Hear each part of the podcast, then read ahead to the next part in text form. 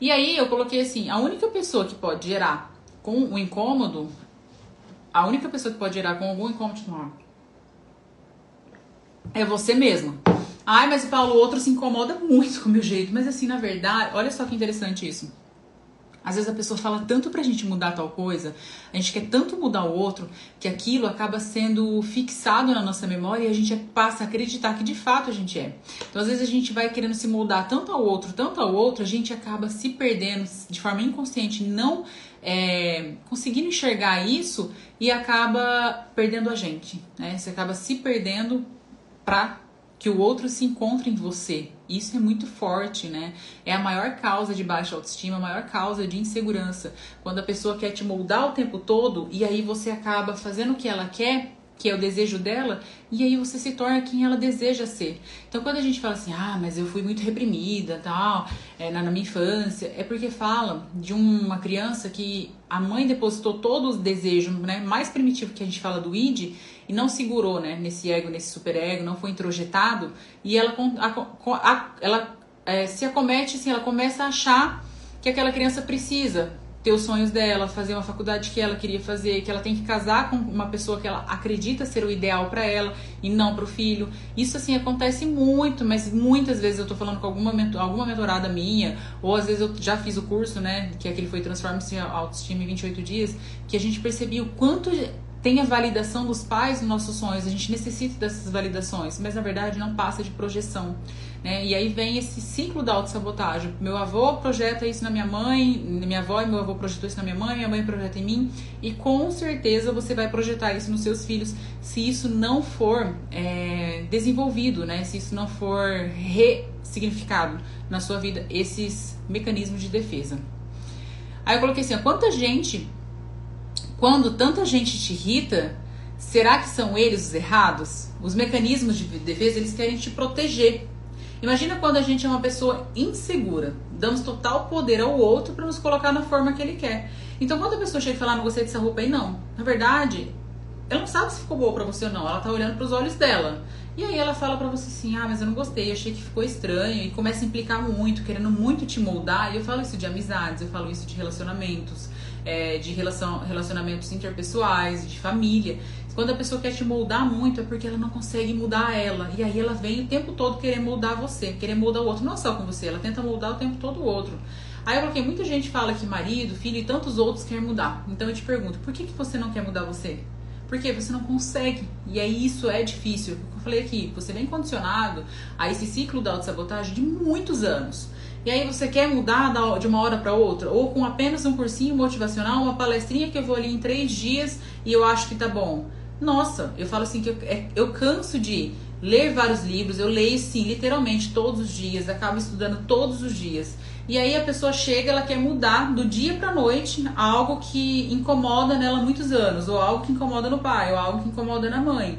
A criança foi condicionada a isso. Eu fiz uma, eu vou fazer uma próxima live, é, eu acredito que seja essa da terça-feira falando justamente isso, como que nasce, né? Se a criança já tem, enquanto feto, enquanto está se fecundando os, né, o espermatozoide com o óvulo, ela já tem a estrutura do seu consciente ali, sendo, o inconsciente sendo é, produzido, então você imagina o quanto que ela não vive. Então a gente já tem estudos que mostram que até criança na fase dos seus 40 dias, ela já desenvolve é, tais mecanismos. Aí depois ela entra nessa fase é, da libido, né? Que eu disse que não tem a ver com a libido em si. Ela entra para essa fase de que ela começa a sentir o prazer né, da sucção, então mamar, sentir pela boca. E daí desce para a fase anal, onde ela começa a sentir o prazer, né? Das fezes, de, de segurar e de soltar, que também fala do prazer, fala da neurose, da compulsão. E aí, quando você vê pessoas compulsivas, olha que interessante, quando você vê pessoas compulsivas, é, com obsessão e compulsão, que eu falo alimentar, bebida alcoólica, algum tipo de compulsão, é porque ela tá presa ali na sua fase dos seus 2 a 3 anos, que foi na fase anal, que foi o que eu comentei da Carol Conká. Ela ficou presa ali na sua fase de 2 a 3 anos. Então ela tem uma capa de adulto, ela é, é hoje, né, deveria ser uma adulta, mas ela é totalmente imatura, presa ali na sua fase de 2, 3 anos. Então tudo, tudo absolutamente acontece. Por quê? Porque ela não introjetou né, no seu superego isso. E aí depois a gente vem para a fase fálica, depois é, a, a, gente tem a fase da libido, a fase anal, fase fálica, e eu anotei aqui a outra agora que eu não lembrei, que eu esqueci. Mas eu vou explicar ela certinho, direitinho, como que funciona isso. Aí eu coloquei aqui, ó, ninguém muda ninguém, qualidades nem sentimentos, desejos e aspectos físicos. No fundo, projeta nosso desconforto psíquico gerado no nosso inconsciente. Projeta o que nega em si mesmo. Com isso, ele tem um alívio no seu ego. E aí eu coloquei aqui de novo. Por que, que eu falo tanto de id, ego e superego? Por quê? O id é o nosso desejo mais primitivo. Então, lembrando assim, para trazer a analogia, o id é um cavalo selvagem, né? Que quer sair a qualquer custo, porque é cheio de desejos, é de vontades, de impulsões. Então é muito instintivo, nasce já com a gente, é uma pulsão que também estão aqui, são todos construídos assim quando a gente já nasce. Nas suas fases psicossexuais, a libido que é concentrada na boca, que eu acabei de falar que você tem o desejo de sugar, depois de morder, e aí ela desce nesse por, por infínteres, né? Então vai descer para essa fase anal que eu falei, para você liberar ou não a fezes, aonde você na psicanálise tem uma função de controle e de liberação. Então, nessa fase, a pessoa que é muito controladora, é muito quer estar tá controlando o tempo todo o ambiente, onde tá as pessoas que estão ela ficou presa nessa fase aí. Então ela não conseguiu é, ter essa crescer com essa maturidade, né? Passando para as fases comuns. Se a criança cresce nessas fases comuns, é, de modo saudável, digamos assim, a gente começa a ter uma criança com desenvolvimento normal. Passou para suas fases, onde ela consegue ter um entendimento e aí, raramente essa criança, ela vai ter algum problema psicológico, né? Algum tipo de transtorno. Paula, mas você está falando que metade dos 50% hoje das pessoas tem transtorno. Sim, 50% das pessoas têm transtorno. A gente está falando de uma, de uma época daqui para frente aonde tem aquele ditado, né? Homens fracos, ó, tempos difíceis geram homens fortes. Homens fortes te, geram tempos fáceis. Tempos fáceis geram homens fracos. E homens fracos geram tempos difíceis. E nós estamos na fase que nós estamos gerando homens fracos, que vão vir tempos difíceis. Então, sendo isso, a gente vai entrar para uma fase absurda de depressão e ansiedade. Como eu disse, vai ser a doença que vai mais matar até 2030. Então, são pessoas, são pais que não estão sabendo, né? Óbvio que todo pai e toda mãe faz de uma maneira é, às vezes, muitas das vezes de forma é, ignorante, né? Sem saber é, como educar, né? Ignorante na sabedoria. E aí acredita que está acertando, mas aí acaba errando. E aí acaba deixando o filho preso nessa fase aí eufálica. E normalmente as pessoas que desenvolvem depressão hoje é porque elas ficaram presas nessa fase da libido né? E olha que interessante, qual que é essa fase da libido, Paula? É a fase até os 18 meses, tem noção? Até os 18 meses é nessa fase da libido. Então a pessoa onde fica muito fala, fala, fala, mas não fala nada com nada, uma pessoa muito deprimida, que acaba é, arquivando muita raiva, muita angústia, porque em algum momento da sua fase ali da libido ela não elaborou, né? Não introjetou isso de forma correta. Aí eu coloquei aqui que explicando meio que por cima assim, né? Porque eu posso fazer até uma live explicando de de modo sobre como que funciona esse, esse desenvolvimento geral. Então, falando desse id, é, é, o cavalo selvagem, a gente fala do nosso ego. Nosso ego é o nosso, somos nós, né, o cavaleiro. E aí o superego seria a cela, né? Então, superego é o que traz controle à nossa racionalidade, seria aquele conselheiro, e nosso ego seria nossa sabendo que o, o que é certo, o que é errado, quais são as leis, o que é permitido, o que não é. Então fica mais fácil de vocês compreenderem assim do que eu explicar de modo muito técnico. E aí eu coloquei aqui que o ego ele é construído na fase genital estamos construindo o nosso ego. E o nosso superego, e eu coloquei aqui o declínio do complexo de Édipo, que seria o enamoramento, né, da sexual, que a gente fala emocional. Que você tem o genitor do sexo feminino, que a menina se apaixona pelo pai e o menino se apaixona pela mãe. E aí, na fase dos seus seis anos, tem esse declínio, onde a criança cria racionalidade, ela vai se conhecer, ela vai saber, assim, que de fato ela é menino e a menina é menina, onde ela vai ter esse contato com o órgão genital. E aí, toda essa fase, né, ela faz esse descobrimento de que o pai, ela, a menina né, abre mão do pai entende que o pai é da mãe e vice-versa. A menina abre mão do pai e o menino abre mão da mãe sabe que a mãe é do pai. Então ela entrega onde ela vai conhecer outros relacionamentos, né? É, de amigos, ela vai querer conhecer mais a família, ela vai se entregar mais para os outros. Eu acho que fica mais fácil assim. Então, quando introjeta a lei, o superego, que é sede da moralidade, das nossas ideias, está internalizado isso desde a infância, o que é certo e o que é errado mas pode aparecer de uma forma de proibição e compulsões quando ele é introjetado. Isso acontece pelo ego da família. Por que, que eu falo que tudo que nós somos hoje é fruto dos nossos pais e das pessoas que nós fomos é, criadas, né? Que seja avô, avó, enfim. Por quê? É, tudo que, eu, que os nossos, por exemplo, assim, ah, Paula, não tenho hábito de leitura, mas eu adquiri quando eu fui é, na fase adulta, mas a minha família não tem esse hábito, é porque com alguma pessoa você aprendeu. Eu falo que o hábito da leitura para mim, olha que interessante, eu tava na, eu acho que era no, não era colegial, era na oitava série, tinha uma professora, inclusive ela é de Platina, numa cidade vizinha que é a Lilian, eu já comentei isso com ela. E ela todos os dias fazia a gente, ela falava assim, ó, oh, vocês vão ter a leitura do livro, e aí começava a ler uma página, e aí chegava na escola, ela falava assim, ó, oh, agora continua lendo essa outra página. Paula, e agora? Putz, eu tinha uma bronca dela, porque assim, eu tinha que ler o livro de qualquer jeito, porque ela ia fazer, né? Ela ia fazer uma provinha oral. E ela começava com fulano. Maria, fala o livro X. Aí, Paula, continua. Então eu tinha que ler, porque senão, né? Nem passar de ano, porque eu nunca fui uma boa aluna, né? De tirar 10, nada, né? Eu era passar na risca, mas já tava bom. E aí, quando eu saí da escola, que foi com meus 12 anos, quer dizer, eu tinha aí meus 10 anos, ou seja, eu tava na minha segunda infância. Quando eu cheguei aí na minha fase dos 12 anos, 13 anos, eu fui para pro colegial. Eu senti muita falta. Eu falava, gente, mas que engraçado, eu tô sentindo falta de ler. E foi quando eu criei o hábito. Então, por minha sorte, eu tive esse, essa, o hábito da leitura, né? Porque minha mãe e meu pai nunca tiveram. Porque eles também foram condicionados a isso. Hoje, meu pai tem o hábito da leitura, de ver tanto eu ler, Camila lê também. Minha mãe também chegou um livro meu essa semana, ai, deixa eu pegar para ler. Haja visto que eu tenho mais o hábito ainda, porque eu estudo com, com isso, né? Então eu acabo lendo mais. Mas o hábito se cria com seus filhos da infância. Você é o que você projetou lá, que você foi projetado da sua infância, você está projetando hoje.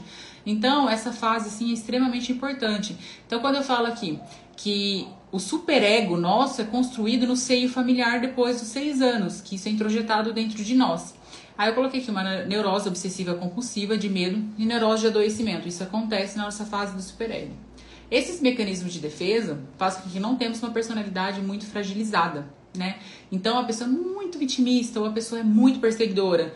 O nosso mecanismo de defesa vem para combater isso, para que a gente não seja tão frágil. Por isso que eu disse que não existe personalidade forte, não existe personalidade fraca, existe personalidade. Ah, fulano tem uma personalidade mais forte, então fulano é mais chato. Ah, fulano tem uma personalidade melhor, então ele é mais bonzinho, tá? Então não existe esse do forte ou do fraco. As pessoas que têm o ID muito funcional são imaturas. Então a gente pega assim, esse mecanismo de defesa faz que nós não temos uma personalidade muito fragilizada. Pessoas que não introjetaram seu superego, né? Então a família de repente não introjetou isso na criança. É, ou na sua fase da, da construção do seu superego tinha muita discussão, muita briga. Ela vai ficar parada ali através dos seus traumas e aí ela vai começar a replicar isso na sua fase adulta em irresponsabilidades ou de em depressão, pode até ser. Ai, Paula, mas aí e essa questão que você comentou de ser na fase ali da libido, né, dos dois ou três anos é uma pulsão muito forte, mas isso não quer dizer que você não vá desenvolver, tá? Então todo esse cuidado, né? Casal que briga muito perto das crianças. Eu falo que todo casal quando vai se separar é muito complicado, isso eu sei, mas deveria colocar a criança no psicólogo, né? Porque a criança ela não vai fazer, a criança não recalca porque ela não tem o que recalcar. A sua memória só vai ser construída a partir dos seus 5 anos. Mas uma criança a gente tem, traz ela para um cognitivo comportamental. Então ela tem o pai e a mãe tanto de casa hoje, aí ela vem para uma separação, ela não tá entendendo o que aconteceu. Papai e mamãe estavam juntos e agora não tá mais Cadê meu pai? Cadê minha mãe? Coloca.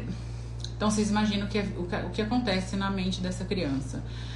Aí eu coloquei, por isso não fica preocupada, né? É, essa pessoa que é muito pulsional, que coloca sempre seu id muito adiante, que todos os seus desejos sejam cumpridos. Ah, que fala uma rainha, nossa, eu preciso que ela cumpra tudo aquilo, porque senão eu não quero e tal. Fala de uma pessoa extremamente imatura, né? Então eu coloquei assim: não fique preocupada com o que os outros acham sobre você. Se preocupe com o que você acha de você. Então, se alguém falou alguma coisa e você se sentiu chateado, toma que é seu, tá? Então, aí sim você precisa se preocupar. Me chateou. Ah, mas fulano falou e não me chateou. Então não é seu, não é pra você. Eu coloquei o ciúmes projetivo. Todo ciúme que fala da insegurança, isso é bem interessante todo ciúme fala de uma insegurança da pessoa, que ela é capaz de trair. Então, toda aquela pessoa que sente aquele ciúme de forma exacerbada é porque ela tem esse desejo nela da traição e ela não tem coragem. Então, ela fica projetando isso no parceiro o tempo todo. Quais são as raras exceções, Paulo? As exceções é quando a gente fala de uma relação onde vem com várias traições reiteradas. Ah, mas meu marido me traiu muito, então agora eu fico. Então, tudo bem. Aí você tem um histórico onde você foi sempre traída, prejudicada e aí você causou um trauma sobre isso. Mas se você não tem um histórico disso, se você não teve o marido isso, não teve reiteradas vezes, Cuidado, que isso é um, id, um, é um, um inconsciente, né? O seu id fala de você, é um desejo muito primitivo seu, impulsional. Que às vezes você quer, mas aí você fica, não, Paula, mas isso não existe. Tudo bem, o que eu tô falando aqui é do seu inconsciente. Eu não tô falando que se, se você soubesse que isso é funcional e tá consciente, não era pra falar do id, né? O indivíduo se defende dos seus próprios desejos de ser infiel, imputando a felicidade ao cônjuge. O homem sempre projeta no outro aquilo que está dentro do, aquilo que está dentro dele. Você possui uma tremenda baixa autoestima e você tem a ilusão de ser super dotado e acha que a outra pessoa precisa adequar o seu desejo. Pessoas autênticas são mais felizes, mais verdadeiras. Ah, mas fulano fala errado. Nossa, você já prestou atenção como fulano posta as coisas e fala errado? Não tá falando do fulano, tá falando de você. É, não tá falando da pessoa né, em si. É porque você talvez queira falar como a pessoa e aí você fica preocupado o tempo todo e fica achando isso. Por isso os ouvimos os termos recalcados, porque na verdade é o que ela quer ser e ela não consegue de fato, né, ser essa pessoa que ela é. Então ela fala, ah, mas fulano é recalcado, porque assim, ah, ela quer ser eu e não consegue. É exatamente isso, por isso que veio essa palavra do recalque. 80% é, falei, fala sobre a, falar sobre a curva da normalidade. Eu não sei se vocês viram isso, na verdade é na economia que tem essa curva da normalidade. É como se pegasse uma curva e aí eu repartisse ela em três. Então eu pego a, a ponta de cá e a ponta de cá e o meio que é maior fica aqui. Essa curva da normalidade é o que acontece hoje em dia, né? 80%, 10 e 10. Então aqui a gente tem 80%, 10, 10 vai dar né, o 100%. Esses 80% é o padrão social, o padrão que deve ser seguido. Toda pessoa que está dentro desse padrão, ela fica olhando para os 10 daqui e os 10 de lá e ela fica querendo mudar. Por que não? Porque você tem que vir pra cá, porque o normal é isso que eu vivo. Você tá louca? O normal é isso que eu faço, né? Casar, namorar, casar e ter filhos. Esse é o padrão exigido. Você tem que seguir. Ah, mas eu tenho que. Esse é o padrão. Então, todo mundo que está dentro dessa curva, ela quer que fica trazendo os outros. Então, assim, se preocupa com a sua vida, com aquilo que você acha de você e deixa as pessoas que estão fora desse padrão que elas cuidem da vida delas. Né, os papéis sociais, eu coloquei aqui, ó, que 50% das pessoas é, possuem esse transtorno mental. E no momento que é fecundado, que eu coloquei aqui, seu inconsciente já começa a ser constituído a gravidez deve ser muito saudável. A partir de 2013 veio esse estudo da epigenética, né, que é, fala acima da genética. Então, ah, não tem esse negócio, ah, mas meu pai e minha mãe tem, tá na genética. Eu trocaria essa genética por um padrão social, tá? Ah, mas é uma padrão repetição familiar. Ah, mas eu sou assim por quê? Porque você foi condicionado a ser desse jeito. Não é que a sua genética vai ter, ah, mas meu pai teve câncer, minha mãe teve câncer, é, isso pode ser genético. Sabe o que é genético? O comportamento. Então, assim, é, pessoas que, têm, que né, têm o histórico de câncer é porque é muito, guarda muita mágoa dentro dela. E a mágoa é mãe da raiva, né? São pessoas instituídas de muita raiva, muita dor. E isso acaba. Lembrando que toda doença começa aqui para depois ir pro corpo, tá? Então, quando a gente fala disso, é, e aí eu fui criado né, dessa maneira, sobre pressão, sobre instituir muita raiva das pessoas, guardar isso e não pôr para fora, não ir para uma análise, não ir para uma terapia, eu acabo condicionando a também ter isso dentro de mim. E aí a chance de eu desenvolver também um câncer é muito maior do que outras pessoas. Então, já fica mais é, fácil da gente saber sobre isso, né? Que a epigenética, a partir de 2013, mostra que é, os, mudar os nossos comportamentos, a nossa saúde, o que nós comemos, o que nós fazemos, já é um padrão que você pode ter uma crença quebrada muito grande ali. Aí eu coloquei aqui, ó, você não dá conta de ver a firmeza do outro porque as pessoas são muito frágeis. Quando ela é muito vítima e dói, é toma que é seu. Não existe essa de personalidade forte ou fraca. Se a pessoa te ataca e você sente, o problema está em você. Lembrando, a gente não muda os mecanismos de defesa, a gente resolve esses mecanismos de defesa. E eu quis né, colocar uma frase de hoje aqui, que a felicidade é um problema individual. Aqui nenhum conselho é válido. Cada um deve procurar por si tornar-se feliz.